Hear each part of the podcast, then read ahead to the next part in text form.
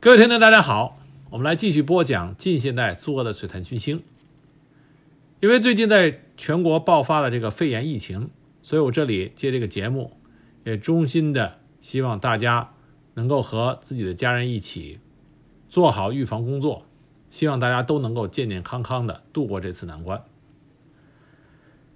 那么上一集呢，我们讲完了著名的苏联军神朱可夫，这里呢，我要强调一下。我所说对朱可夫认为他是苏联军神，啊，这里边的这个军神是有定语的，就是是苏联军神，并不是世界军事史上的军神。朱可夫在第二次世界大战中，他是当之无愧的苏军将领的第一人，因为他是在苏联最最艰难的时候，带领着苏联红军，完成了对祖国的保护，防御住了。世界上最精锐的德国陆军的进攻，从这点上来说，朱可夫受到了苏联人民的极大的爱戴和尊敬。我对他的定义，苏联军神是基于这个基础上，并不是说朱可夫在军事指挥技巧和军事才能上就是世界军事史的军神啊，并不是这个意思啊。因为一个热心的啊听众跟我探讨了这个问题，实事求是的讲。苏联红军在二次大战发起的时候，他的将领的军事素质、对现代化战争的理解，都远远逊于当时德国陆军，这是不容置疑的。那么，它的客观原因就是斯大林所进行的大清洗和大肃反，这使苏联红军的一大批在现代化战争理论上有着丰富经验并且深刻认识的将领。都被斯大林在大清洗中给杀害了。因此，在卫国战争开打的时候，苏联红军的这批高级将领要远远的落后于德军将领对现代化战争的认识。这是为什么？在卫国战争初期，甚至到了卫国战争中期和后期，苏联红军的高级将领在指挥作战的时候，还会出现。被后人所诟病的失误，因为战场是来不得半点虚假，你的起始点比别人低，即使你的进步迅速，但是这种在先天上的不足，就会在战场上得到真实的体现。卫国战争，苏联红军最终的胜利，从很大程度上是对国力以及对整个世界大局势。的一种反应，并不是说苏联红军这个军队在军事作战能力上和将领指挥能力上超过了德国陆军，恰恰相反，甚至可以说，在二战结束的时候，苏联红军在作战艺术、指挥技巧方面，仍然还是要逊于德国陆军的那些名将啊，这也是也是客观事实。只是我们从问题的出发点，从哪个角度来讲。我们如果站在苏联人民、站在苏联国家和民族来讲，那么朱可夫是当之无愧的苏联军神。这是我因为跟另外一个热心听众我们在讨论中得出了这么一个结论，所以我跟想跟大家再强调一下啊，再强调一下。那么今天这集我们来讲二次世界大战期间苏联红军的，在我的观点里边排在第二位的啊苏联元帅，这个人就是华西列夫斯基。华西列夫斯基在卫国战争中，卫国战争史里边的地位，并不是很显著。原因是有几个。第一个，华西列夫斯基他的军事历程，真正在前线指挥作战，从基层上作为军事主官，这个履历其实非常的薄弱。他不像朱可夫斯基啊，不像朱可夫啊，不像朱可夫，也不像罗格索夫斯基这些人。华西列夫斯基在很大的很长一段时间里边，他的军事历程主要是担当的是最高参谋部，啊，最高统帅部参谋参谋长这个位置。另外呢，他大量的担任了在卫国战争期间担任了最高统帅部代表这么一个位置。到了中后期，他才有了直接指挥一个方面军的作为军事主官的这种履历。因此，华西列夫斯基他的名声不显。再一个，在卫国战争开始的时候，也就是1941年6月份，华西列夫斯基才刚刚晋升为少将一年，他的晋升速度是非常快的。从举个例子啊，他从大将衔晋升到元帅衔，只用了二十九天的时间。也就是说，华西列夫斯基他的晋升速度很快。那么晋升速度快，也就造成有一些跟他同时代的军事将领对他并不是非常的尊重。再加上华西列夫斯基他是斯大林格勒战役最高指挥官，他是最高统帅部的代表，负责协调斯大林格勒战役啊，其中两个方面军之间的协同作战。所以他是在军事上是最高的领导人，但是我们知道斯大林格勒战役另外一个重要的领导人，就是后来成为苏联最高领导人的赫鲁晓夫。那么赫鲁晓夫在他作为苏联最高领导人期间，为了突出他在斯大林格勒战役中的表现，就刻意的贬低了华西列夫斯基，这也是造成华西列夫斯基名声不显的另外一个重要原因。那么今天呢，我们就给大家来讲一讲华西列夫斯基，这个在卫国战争期间与朱可夫并肩作战，经常一起制定了多个卫国战争重大战役计划的啊这么一位苏军名帅。华西列夫斯基呢，他是一九一八九五年一八九五年诞生于俄罗斯的一位神父家里，他父亲是一位神父，因为父亲的收入很微薄。从小，华西列夫斯基和他的兄弟姐妹就不得不开始在菜园和田地里从事劳动。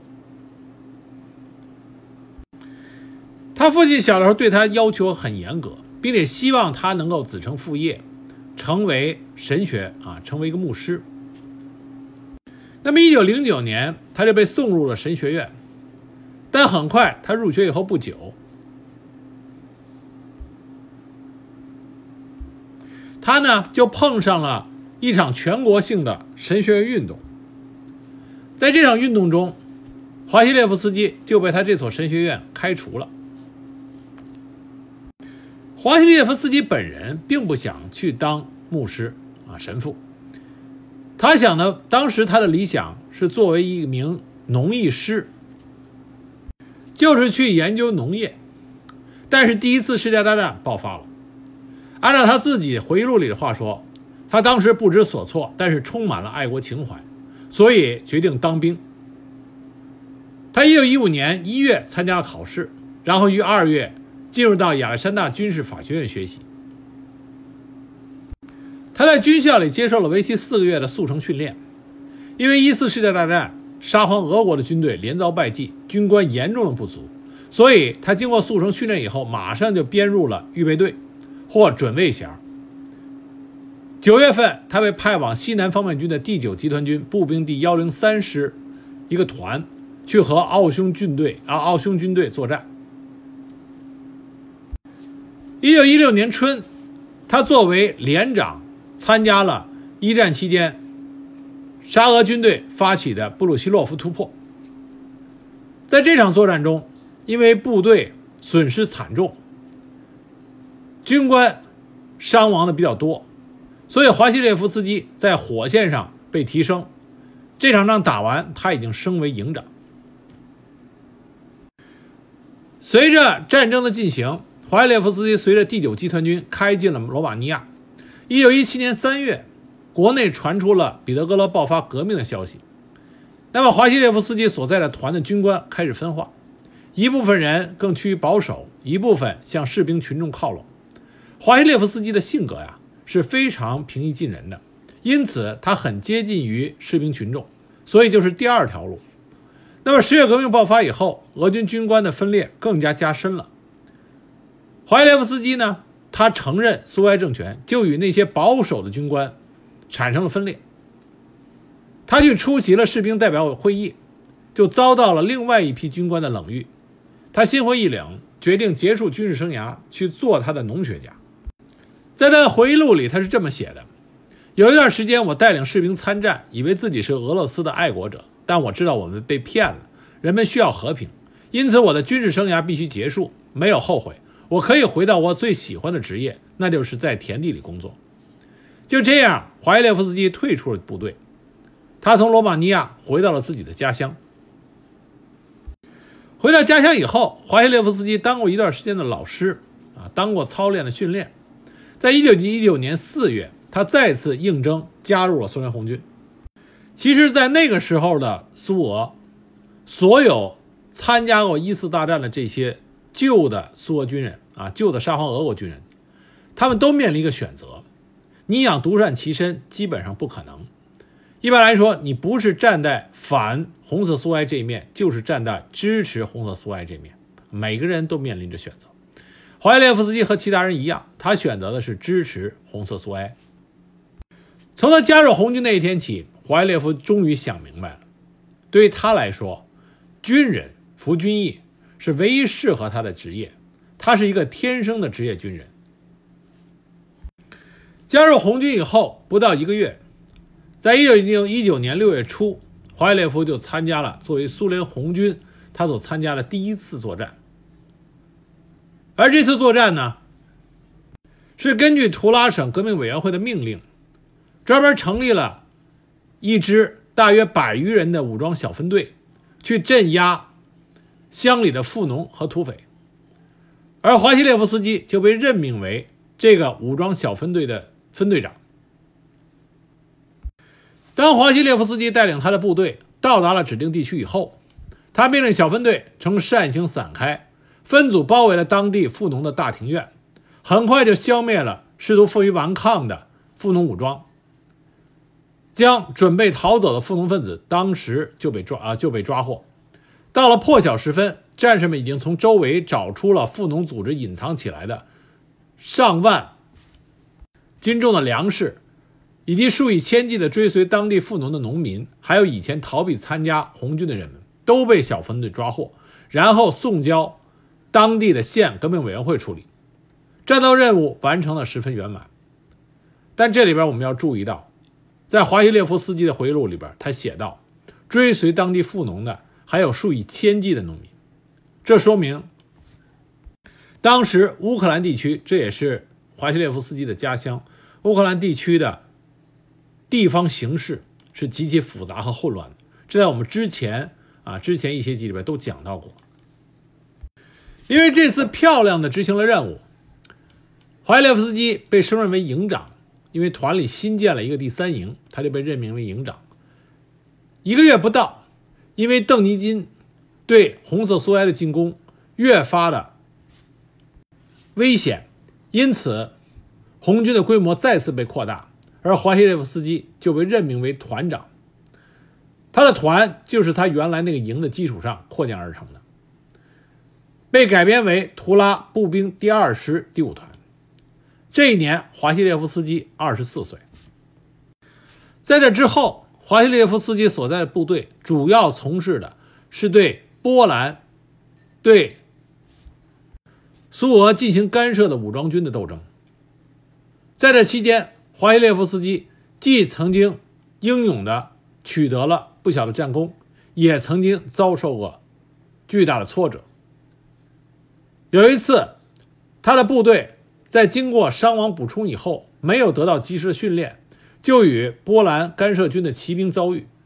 由于大部分士兵没有同骑兵作战的经验，他整个团都被冲散，以至于华西列夫斯基不得不一边行军，一边收集被冲散的部队。但这些具体的、真实的战场经验，也使得华西列夫斯基迅速的成长起来。一九二一年，由于他所在那个旅的参谋长患病，华西列夫斯基一度代理了旅参谋长职务，这是他第一次涉足参谋工作。这时候他还没有想到，在未来的战争中，他担负了更高一级，甚至最高一级的参谋职务。一九二二年，怀列夫斯基担任了整编以后红军第四十八师第幺四二团代理团长的职务。在之后的十年中，他先后在这个师的各个团担任团长职务。一九二六年，他被送到威列斯特尔步兵战术进修学校团长班进修了一年。这期间还发生过一件很有意思的事情，就是华西列夫斯基他有个老战友，这个战友的名字呢叫做特卡切夫。特卡切夫曾经担任过伏龙芝军事学院招生委员会副主席，他深知自己这位老同事华西列夫斯基的本事和天赋，还有潜力，所以特卡切夫专门就把华西列夫斯基推荐给了伏龙芝军事学院。那么，华西列夫斯基就在他没有报考伏龙芝军事学院的情况下，收到了红军总干部部直接下达到他师里的入学考试的调令。华西列夫斯基呢，觉得自己的条件不够，因此他赶到伏龙芝军事学院呃学校的时候，他就直接向伏龙芝军事学院。招生委员会提出了一份请求，允许他放弃学习，回到原部队的继续工作的报告。在这种情况下，特卡切夫就跟华西列夫斯基见了面，华西列夫斯基才知道自己之所以被招生委员会要求来考试的原因。尽管他的老朋友反复的劝说他，就说这不是因为私人关系，而是因为对他能力和潜力的认可。但是华西列夫斯基始终觉得这样做不对，最终他还是委婉地拒绝了伏龙芝红军军事学院要求他参加入学考试的这个命令，回到了他所热爱的基层步兵师的工作。这件事情被写在了他晚年自己啊自传的回忆录里面，所以华西列夫斯基并没有在苏联的最高军事学府伏龙芝军事学院学习过。但这件事也反映出华西列夫斯基他的个人性格，就是非常谦逊，姿态很低，从来不认为自己是什么军事天才啊这类称号。他踏踏实实的在做着自己的工作。一九三一年春，华西列夫斯基被调到了刚刚成立的工农红军（苏联工农红军军训部）。在调任新职之前，华西列夫斯基正式的向团党委提出了加入。联共的申请，也就是华西列夫斯基在他当团长到了一九三一年的时候，他仍然不是苏共党员。那当然，他提出了这个申请，基于他优秀的表现，就获得了团党委通过，并且由师党委批准。这样，在一九三一年八月，经莫斯科军区党委批准，华西列夫斯基成为了联共党的预备党员。但他这个预备党员当的时间很长。因为随之而来就是苏联的大清洗清党运动，停止了吸收党员。这样，华伊列夫斯基直到1938年年初的时候，才在工农红军总参谋部转为了正式党员。在军训部工作的两年时间里边，华伊列夫斯基还主持编辑了军训通报。后来，苏军最有影响的军事学术刊物《军事通报》也转归军训部啊来来办理。华列夫斯基就同时成为了两份重要的军事报啊军事刊物的负责人，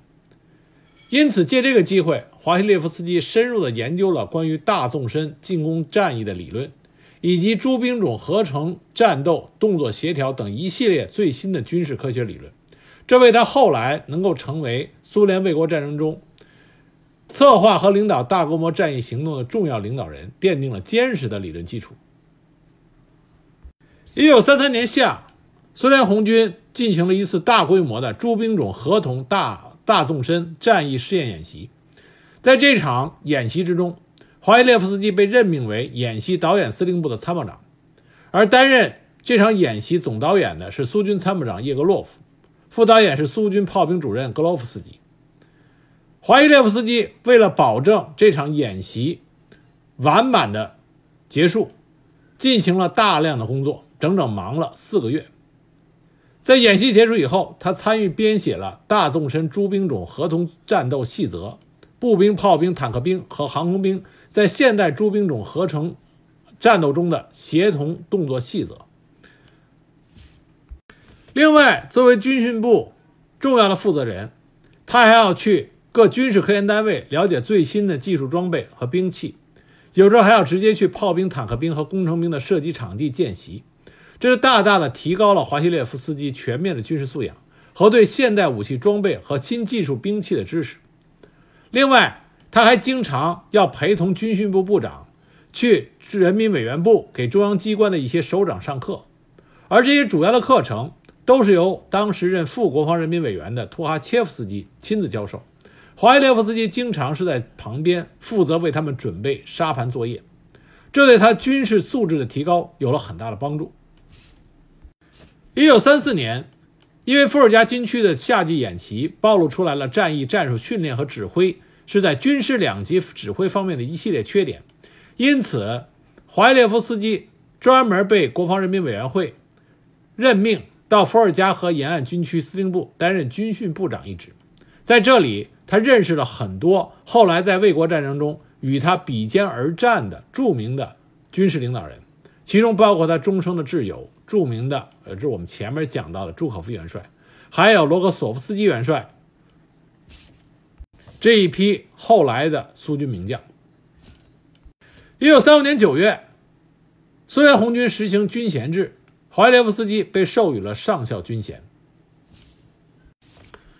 一九三五年底。苏军正式成立了总参谋部，稍后建立了总参谋部军事学院。一九三六年秋，受国防人民委员会派遣，华伊列夫斯基上校到刚刚成立的总参谋部学院深造。按照当时的规定，这第一期的一百三十七名学员要在十八个月内完成战役学、战术学、军制学、俄国军事史、外军史。方面军战役战略理论、大纵深战役设计、诸兵合成指挥、新技术兵器等主要的军事课程。华列夫斯基在学习期间，他刻苦钻研了各种军事理论和战略战术，尤其是喜爱钻研、导演战役实施方案。他所感兴趣并且进行刻苦钻研的那些领域，恰恰为他后来成为。卫国战争中，苏联最好的总参谋长提供了坚实的基础。一九三七呃，一九三七年十月，国防人民委员会任命华西列夫斯基成为总参谋部战役训练处处长。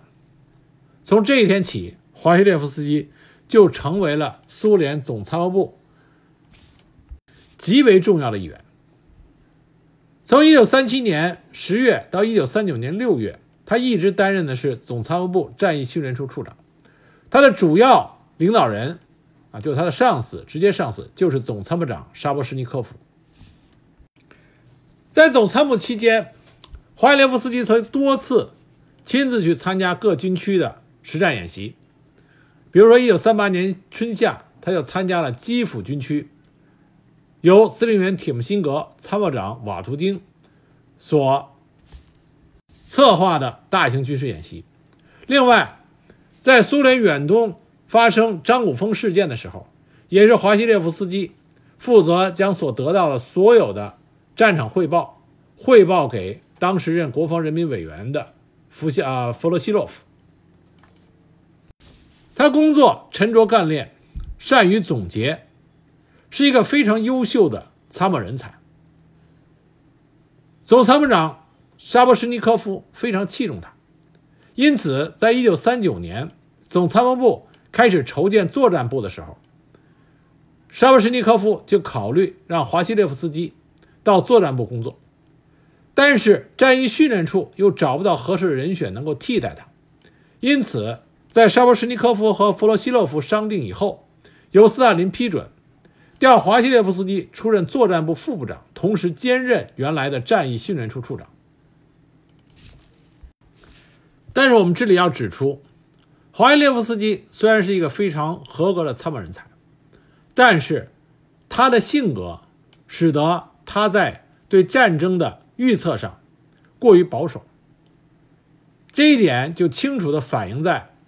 在卫国战争爆发前夕，也就是1940年，当时的苏共再加上苏联红军的总参谋部，都对未来的战争形势。产生了一种迫切的危机意识，因此，华西列夫斯基在被任命为总参谋部第一副部长以后，就具体负责西方战线，也就是西部战线。当时他的主要工作是编制反击侵略计划，把德国作为假想敌，来完善的提出一个整体的作战计划。那么这个计划的基本思想和主要内容要点是由总参谋长沙波什尼科夫提出的。那么具体的研究调查工作和最后起草成书面材料是由华西列夫斯基所主持的。华西列夫斯基的工作不可谓不兢兢业业，他每天工作都在十二小时以上，满脑子都是作战计划。经过三个月的紧张工作，这个计划的雏形算是完成了。待会给大家讲一下这个计划，大家就可以看出来，它和实际的历史走向有着很大的偏差。那么，计划的主要的认定是正确的，就是俄呃希特勒的纳粹德国将是苏联最可能和最主要的敌人，同时意大利也可能站在德国一边。但是他这个计划错误的判断了德国的军事行动多半会局限在巴尔干地区，最多只能对苏联的边境地区造成间接的影响。当然，计划认为芬兰、罗马尼亚和匈牙利会成为德国的仆从国，这个没有错。但是因为整体的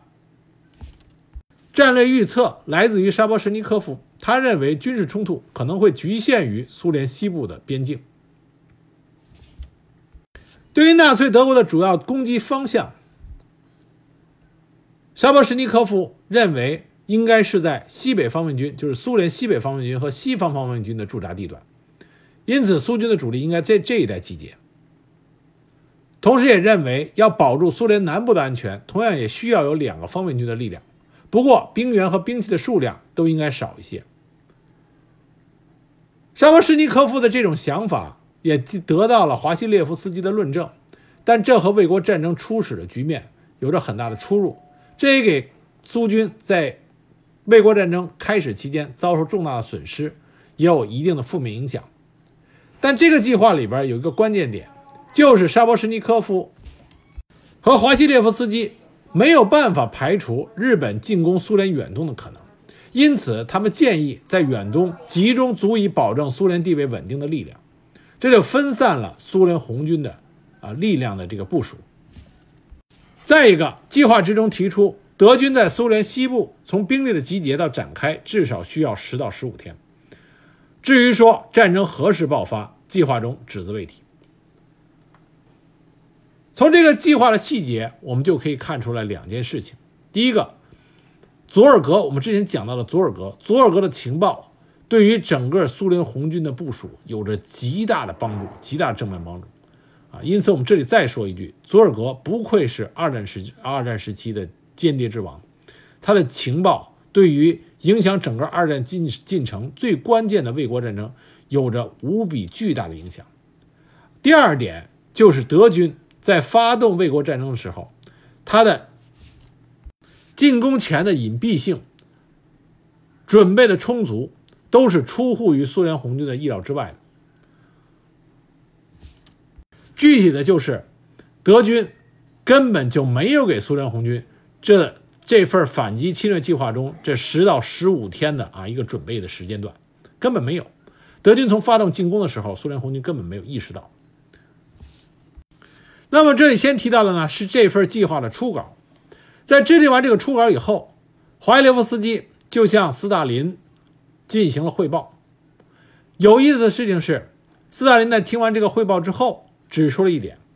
他说德国人的主攻方向不应该是这个计划中提出的西部和西北方向，而应该是西南方向。在斯大林的这种观点下，华伊列夫斯基。对原来的这份反击侵略计划进行了修改，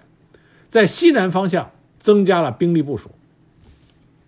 后来又经过讨论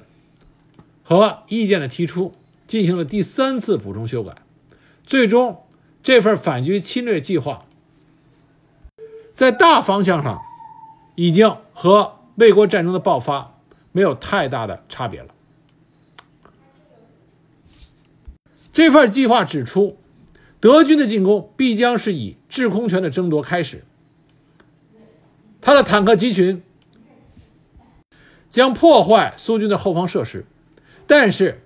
这个计划里没有想到德军的坦克集群它进行突破和迂回的距离会那么大那么大，他只认为德军的坦克集群会摧毁和占领靠近前线的大城市，啊，并没有想象到古德里安的装甲力量运用居然会深入到苏军战线后方那么远。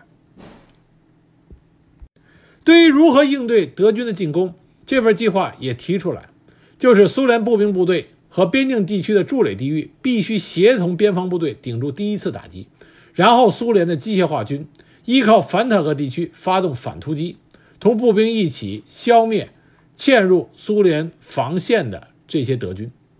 为苏军军队进入转入进攻创造有利条件。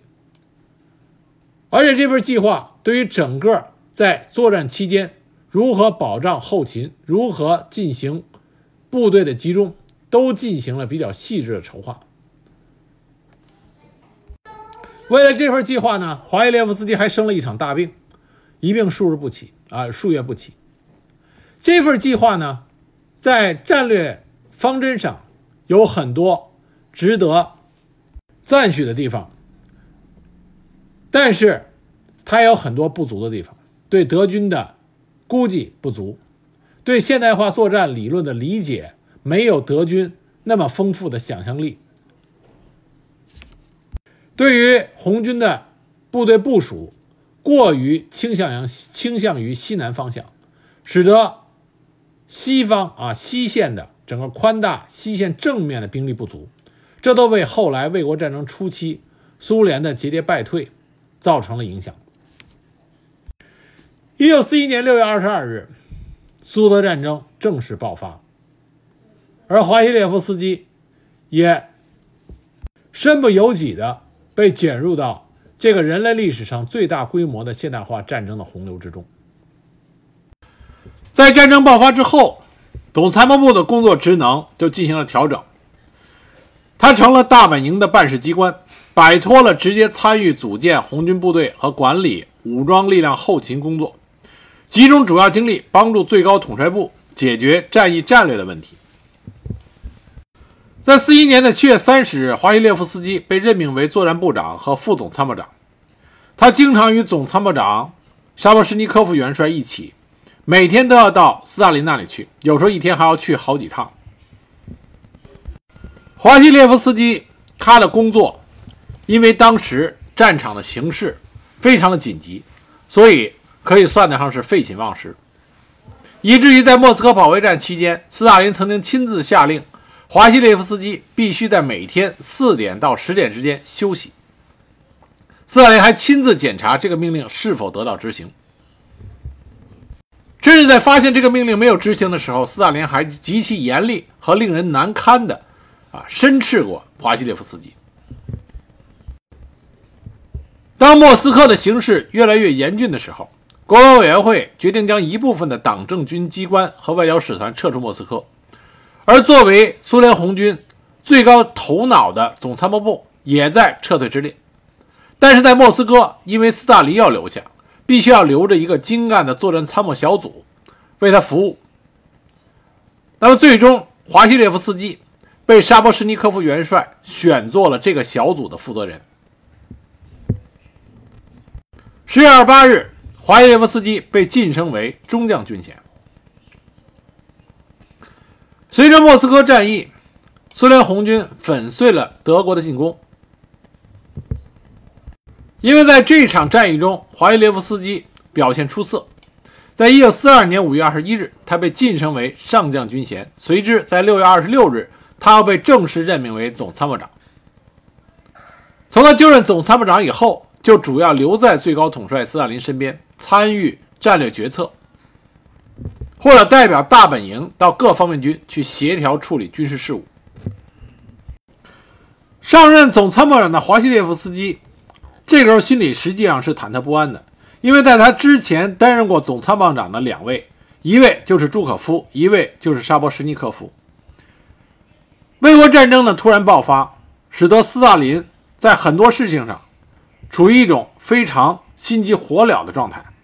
因此。总参谋长这个每天都要和他见面汇报战况的关键人物，经常会和斯大林发生矛盾和冲突。这在华西列夫斯基的前任朱可夫和沙波什尼科夫身上都发生了前车之鉴。那么华西列夫斯基怎么才能把正确的意见放到斯大林的脑海里，让斯大林能够做出对战场上最正确的决定呢？华西列夫斯基的的确确有他独到之处。他采取的办法非常有意思。当然，这个办法是不是华西列夫斯基真的这么想的？他在回忆录里说这是他的本意，但是是不是说这就是当初他的想法呢？这个我们没有办法给出一个明确的答案。但是客观事实来说，自从他当上总参谋长以后，斯大林对战局的看法、意见。以及对下面各军事将领在战役构想上所听取的那个耐心，都比之前有了很大的提高。所，所以说从客观事实上来说，华西列夫斯基的办法还是很有成效的。那他的办法是什么呢？那么，在斯大林叼着他的烟斗做战略部署之前的闲暇，华西列夫斯基就会他在他的旁边说一些不着边际的军事问题。既不系统也不高深，总之斯大林能听得懂。那么说着说着，斯大林就会灵光乍现，那么赶紧就一二三四五的部署战略要点，居然没有什么错误。另外，在斯大林召开军事会议的时候，坐在斯大林身旁的华西列夫斯基他是会会发言的，但是每回说到战略战术的时候，都是语无伦次，十分啰嗦，与会者经常听的是一头雾水。结果呢，他还会遭到斯大林的呵斥。但很奇怪的是，就在这些没头没脑的讨论中，斯大林最后拍板的决策往往都是正确的。那么这背后就是华西列夫斯基所谓的策略，就是在平常不着边际的闲谈中，逐渐的将一些有用的、正确的军事观点放到斯大林的脑海里。那么在作战会议上。华西列夫斯基固然故就是故意的，将一些作战计划中的漏洞展现在斯大林面前，让斯大林指出来，这样既满足了斯大林的虚荣心，也让斯大林容易去批准正确的作战计划。因此，斯大林啊非常喜欢华西列夫斯基作为他的总参谋长，而且华西列夫斯基这个人的性格谦逊低调。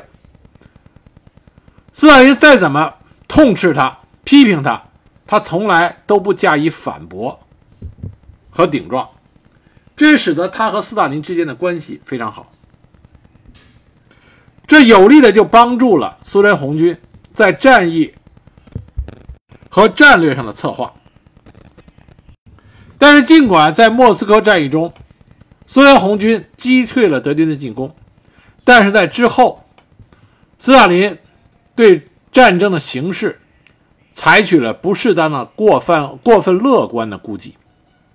在一九四二年一月十日，他写给各方面军首长的指示信中，他就提出来，苏联红军应该转入进攻，把德军向西赶去。他认为德军已经进入到了防御，这就是过高的估计了苏联红军的力量，而过低的估计了当时德军的力量。但这并不是斯大林本人一个人的问题。当时苏联红军的高级统帅们啊，高级将帅们，都普遍的有着乐观的战局估计。比如说，朱可夫主张在中央方向继续反击敌人；铁木辛格既同意朱可夫在中央方向的进攻，也坚持自己的西南方向应该进攻。华西列夫斯基他赞同朱可夫在中央方向上的反攻，唯一一个稍微清醒一点的，就是沙波什尼科夫，他觉得应该进行积极的防御战略。当真正的疲惫和消耗敌人的时候，而苏联红军又有了新的预备队积蓄的时候，才能够在夏季之后转入到进攻。但这些都是良好的主观希望。这和真正的客观事实是有距离的。斯大林和最高统帅部做出了错误的判断，而这个错误的判断必然是因为总参谋部的支持，而总参谋部恰恰是华西列夫斯基主持的，而这个错误的判断就是德军将依然在莫斯科地区与苏联红军进行鏖战，这是他的主攻方向。因此，在经过讨论之后，最高统帅大本营提出的1942年春季和夏初作战计划的时候，认为首先在莫斯科地区以积极防御为主，同时在克里米亚地区、哈尔科夫地区、库尔斯克方向、斯摩棱斯克方向这等等区域实施一系列的局部战役进攻。在这种大前提下，斯大林最感兴趣也是全力支持的，就是铁木辛格提出的在哈尔科夫方向上所谓的局部进攻。但是铁木辛格他制定的作战计划啊，进攻计划，被沙波什尼科夫和华西列夫斯基为首的总参谋部拒绝了。总参谋部认为这个计划并没有准备好，但是斯大林却批准了实施这个局部进攻计划，并且专门下令给总参谋部说：“总参谋部不要干预这一战役的任何问题。”而在批准了这个作战计划之后。不久，很快，沙波什尼科夫因为心脏病突发，就辞去了总参谋长一职，因为他的年龄和健康无法担任如此繁重的工作。那么他的推荐就是华西列夫斯基。就这样，在六月二十四日，经过联共中央政局和国防委员会的决定，任命华西列夫斯基上将为苏联红军总参。这样，华西列夫斯基当上了苏联红军的总参谋长。但这个总参谋长。可是个烫手的山芋。他一上任，首先第一个迎头痛击就是苏联红军在克里米亚的啊损失。塞拉斯托波尔要塞在被长期围困了九月之久以后，在七月四日落入了德军之手。塞巴斯托波尔要塞的沦陷，华西列夫斯基的总参谋部并没有什么责任。但这终归是一个对苏联红军打击很大的啊失败，紧接着就是哈尔科夫战役的失败。铁木辛格主持被发动的哈尔科夫作战，刚开始的时候进展极为顺利，苏军迅速的突破了德国的防御战线，三昼夜内向前推进了二十五到五十公里。斯大林还专门的。当着华西列夫斯基的面说：“说您看呐，总参谋长同志，铁木辛格他们干得不错嘛。我差点因为你们总参的坚持而取消了这一次进展顺利的战役。结果不到一周，五天之后，战局发生了急剧的变化。德国所制定的由奥勒尔向沃罗涅日方向发起进攻的既定计划也开始实施。”随着德军突破了苏军第九和第五十七集团军的防御阵地，向前推进，种种迹象表明，德军的突击力量在不断的增加，越来越多的装甲突击力量在拥向苏军的侧翼。而铁木辛格并没有意识到这种危险，依然在坚持他向前进攻的方针，这就相当于人家在抄你的后路，可你还在一一个劲儿的往前猛冲。那么，华西列夫斯基在了解到真实的战局情况以后，他断定，德军业已展开的这个进攻一定是他大规模春季进攻的前奏。显然，德国人这时候想做的事情是全歼苏军西南和南方两个方面军。如果这种分析成立的话，后果不堪设想。他认为应该立即停止铁木辛格集团向哈尔科夫的进攻，将原来用来突击的部分兵力调转头，消除第九和第五十七集团军的危险。而这个地区现在没有任何的预备队，也没有其他可以调用的苏军部队。华耶列夫斯基打定主意以后，马上向最高统帅做了汇报。但是斯大林并不愿意改变自己的主意，尤其是在他与铁木辛格通话以后，而后者并没有表现出多少的不安。所以，斯大林根据铁木辛格的要求，铁木辛格要求是只要再给他增派一个师的预备队，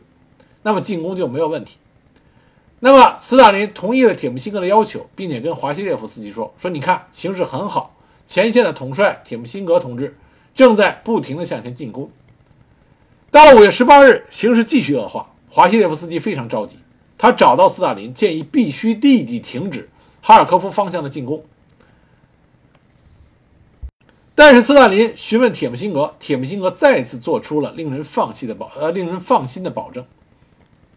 而斯大林又与西南方面军军事委员赫鲁晓夫通了电话，赫鲁晓夫也报告说，尽管克莱斯特德军集团的威胁在增大，但没有理由终止正在进行的进攻，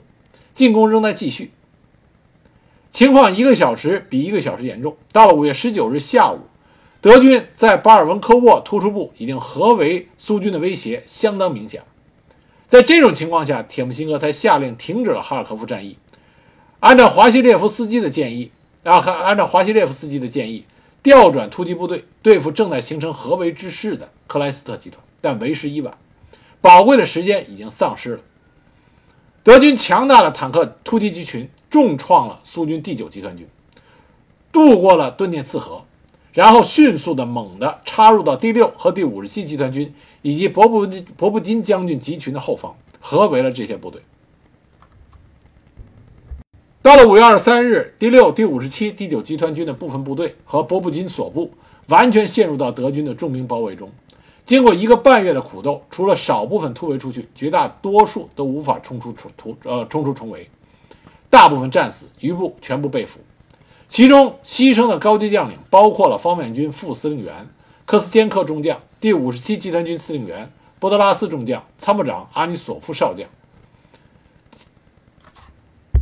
第六集团军司令员格罗德扬尼斯基中将、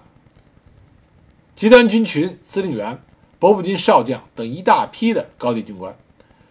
死伤者高达二十五万之人，损失坦克六百余辆，还有大量的其他兵器。得到这个消息的时候，华西列夫斯基当时悲痛不已，而斯大林也是追悔莫及。但是危急的局势。并没有任何的好转，德军真正的下地攻势猛烈的展开了，两路猛烈突击，一路是强大的第六集团军，他所攻击的方向是原来西南方面军与布朗斯克方面军之间的薄弱结合部，在这个方向上，苏军将所有的预备队都用上，仍然止不住德军的强大攻势。在这种情况下呢，最高统帅部决定增加两个诸兵种合成的集团军，交给布良斯克方面军指挥，同时又把强大的坦克第五集团军拨给了这个方面啊这个方面军，让华西列夫斯基亲临前线，负责这里剧烈战斗的协调和指挥。但是很快，因为南方方向出现了麻烦，华西列夫斯基又被紧急召回了大本营。在这段期间，华西列夫斯基作为新上任总参谋长。和大本营代表总是在最高统帅部以及前方战场之间被扯来扯去，疲于奔命。北面的内林格勒也发生了恶化。苏联红军第二集团军司令弗拉索夫率部投敌，三十三集团军被德军合围，司令员叶夫列莫夫中将身负重伤，饮弹自尽，所部战死沙场。这一系列在苏军前线所发生的不利战局，给苏联红军的军心带来了极大的动摇。在这种情况下，斯大林向苏联全军发出了绝不准后退一步的权威性第二百二十七号命令。这就是著名的“绝不后退一步”的命令。苏联红军的军心被暂时稳住了，华西列夫斯基。也面对着他人生和军事生涯里边最关键的一战，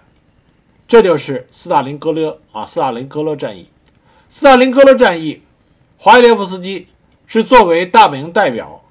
亲往前线进行协调和指挥。虽然斯大林格勒战役最终的那个战役作战计划是华伊列夫斯基和朱可夫一起制定的，但真正在前线进行指挥。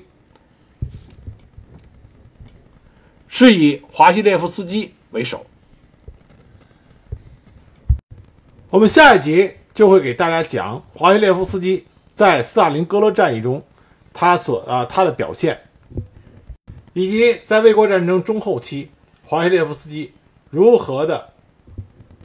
带领苏联红军征战沙场。